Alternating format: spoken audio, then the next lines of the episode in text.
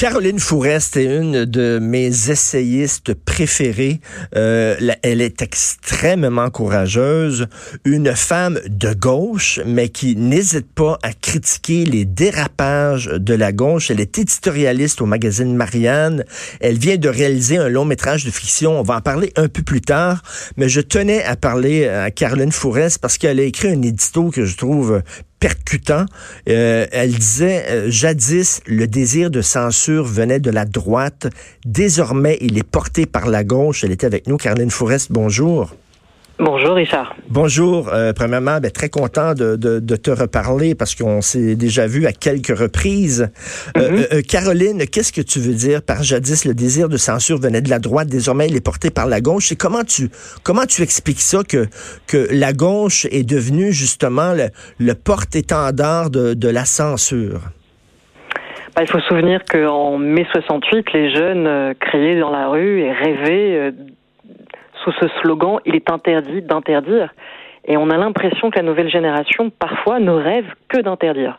D'interdire des pièces de théâtre, d'interdire des spectacles, souvent des œuvres antiracistes, au nom d'un antiracisme qui s'est complètement égaré et qui ne sait plus faire la différence en fait entre entre justement une forme d'exigence euh, d'égalité et une forme réellement sectaire euh, de, de, censure. Donc on essaie de mettre de l'ordre dans tout ça. C'est moi j'essaie de m'y atteler auprès de mes étudiants quand j'enseigne et aussi en tant qu'intellectuel dans le débat parce que je pense profondément que chaque fois que la gauche abandonne le combat pour les libertés, ou pire encore, qu'elle se retrouve du côté des liberticides, elle fait le jeu euh, de la droite identitaire. C'est ce qui a permis notamment le succès de Trump. Vraiment, c'est cet égarement du politiquement correct a permis le succès de Trump et de son dégueulis verbal auquel on assiste depuis. Mais, mais, mais que, ce virus-là de la rectitude politique contamine les États-Unis, c'est une chose. Ça ne me surprend pas. Mais je croyais la France protégée. La France, pour moi, c'est le, le, pays de la liberté d'expression. Bon, le célèbre mot qu'on dit que c'est Voltaire, mais bon, c'est pas sûr. Je ne suis pas d'accord avec ce que vous dites, mais je me mm. battrai pour que vous ayez le droit de le dire. Il me semble que ça, c'est, ça représentait la France. Comment on peut expliquer que même en France, ce, ce cancer-là est en train de faire des dommages? Et mais honnêtement, on résiste, euh, on résiste hein, encore plutôt mieux si on se compare euh, aux États-Unis. Et pardon, Richard, si on se compare au Canada aussi, on a mm. l'impression de résister plutôt bien. Mais ce qui vient chez nous euh, arrive là, c'est-à-dire que notamment beaucoup d'universitaires américains et canadiens ont créé des filières de jeunes thésards, de jeunes chercheurs qui sont assoiffés de censure culturelle et qui se cooptent.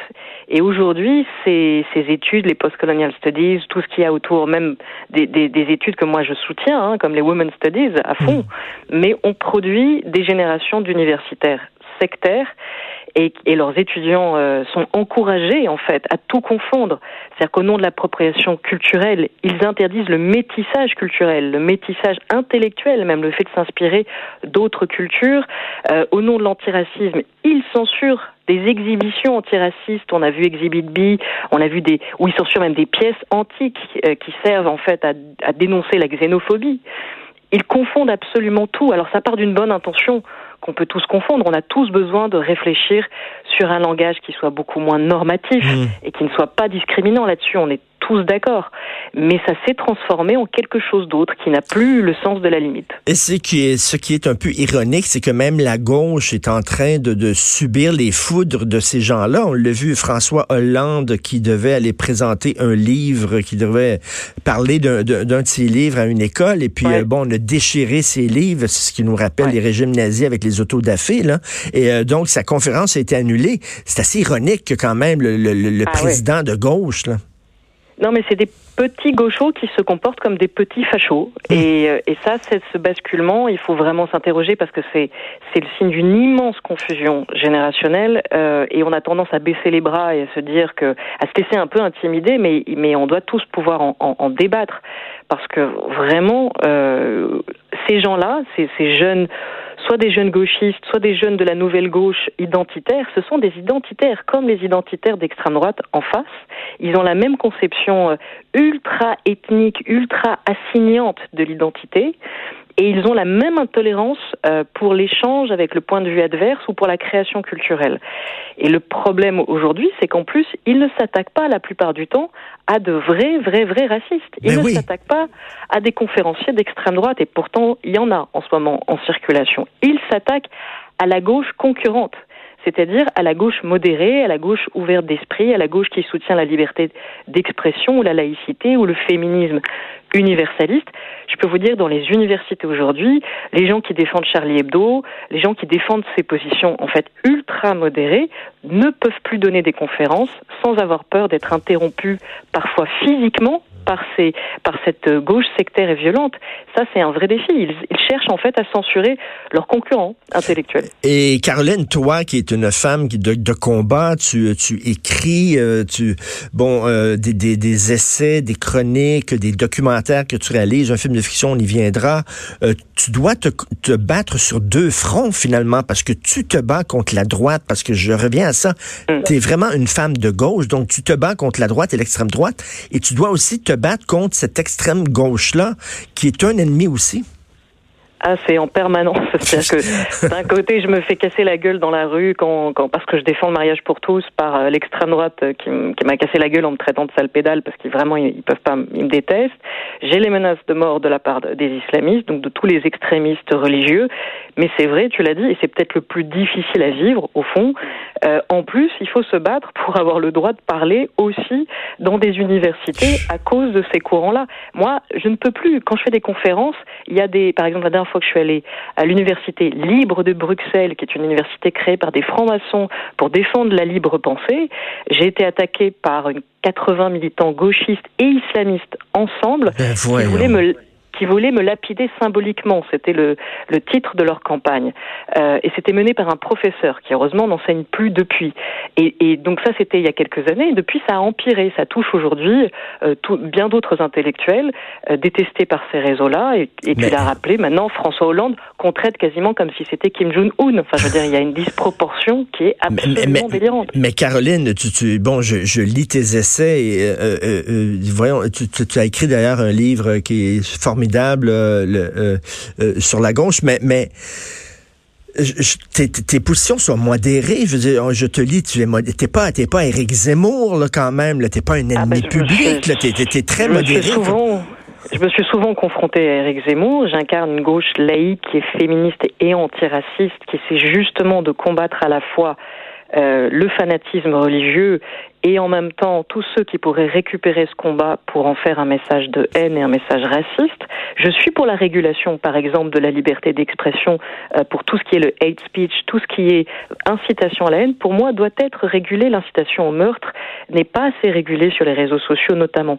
Par contre, quand on passe de ça, euh, de ce laxisme sur les réseaux sociaux, où toutes les violences verbales peuvent se déverser à vouloir, dans la vie réelle, interdire des spectacles antiracistes, des exhibitions ou des conférenciers juste parce qu'ils sont sociodémocrates, euh, là, on, évidemment, on, on, étouffe de tous les côtés parce que nous, on se fait menacer de mort sur les réseaux sociaux par les violents.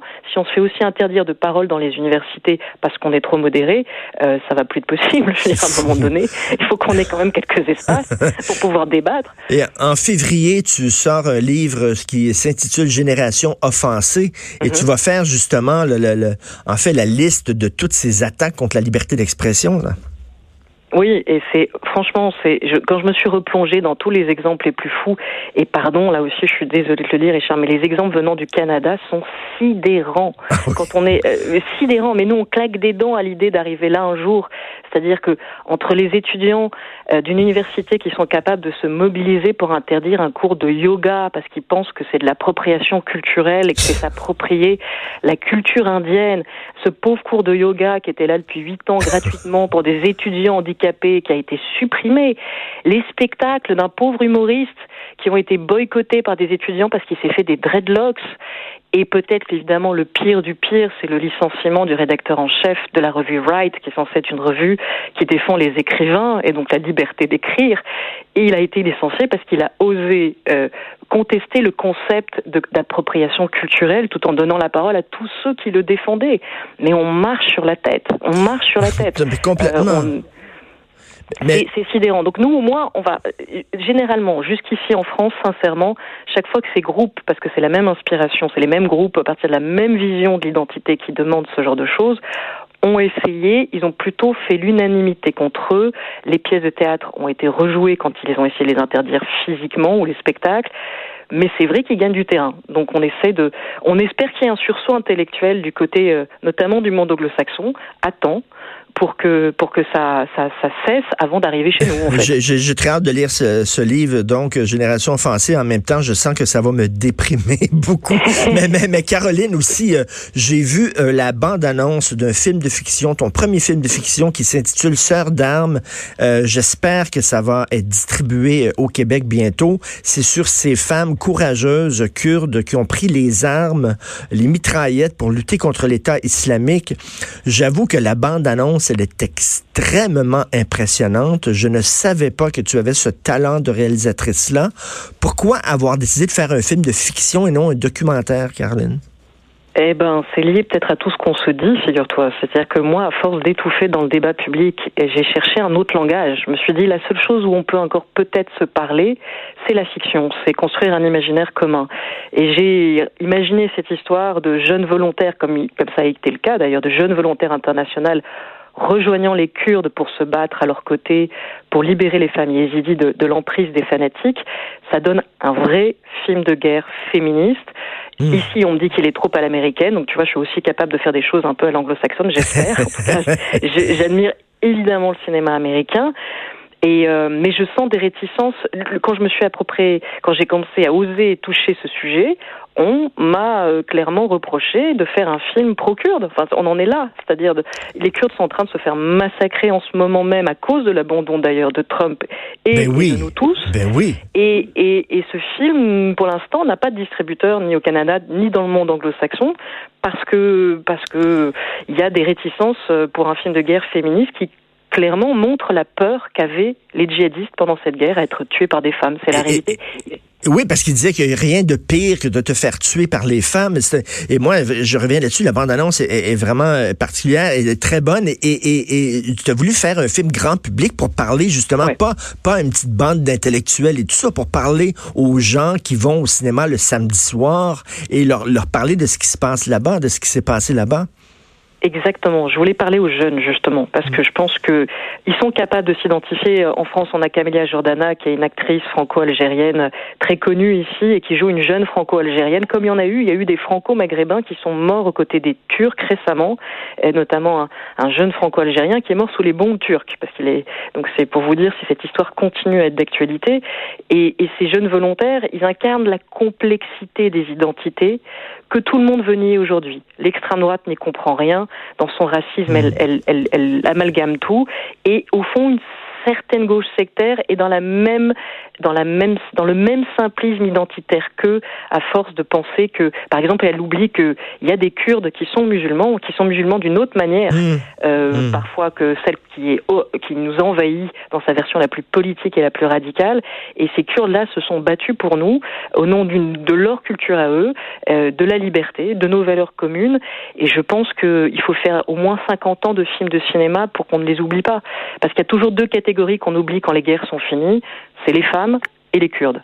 et je savais, puisque le film annonçait, en fait, je l'ai écrit il y a plus de trois ans et demi, mais le film annonce la trahison des Kurdes à la fin. Tout est dedans. Ah oui, t'avais vu, t'avais vu ça, là, que l'Occident. Il y a une phrase, il y a un colonel kurde à un moment donné qui raconte l'abandon de la coalition. J'ai pas pris trop de risques. Je veux dire, quand on fait un peu d'analyse historique, on sait que ça finit toujours comme ça. Mais je trouve que le film est assez prophétique et que, comme tu l'as dit, j'ai voulu que ce soit un spectacle transgénérationnel pour le grand public, qui est peut-être fatigué de regarder les informations, qui pense qu'il a vu beaucoup de choses sur cette guerre en Syrie. Je peux vous dire que les gens qui voient le film, ce qu'ils me disent en sortant, c'est on n'avait pas vu tout ça. On savait pas qu'il s'était passé tout ça, notamment sur les Yézidis. Oh, J'ai très hâte de lire donc ton livre en février, euh, Génération offensée. J'espère que le film Sœur d'armes va être distribué ici. En attendant, j'invite les gens à aller voir la bande-annonce percutante. Et Caroline, tu es un modèle, tu es une inspiration.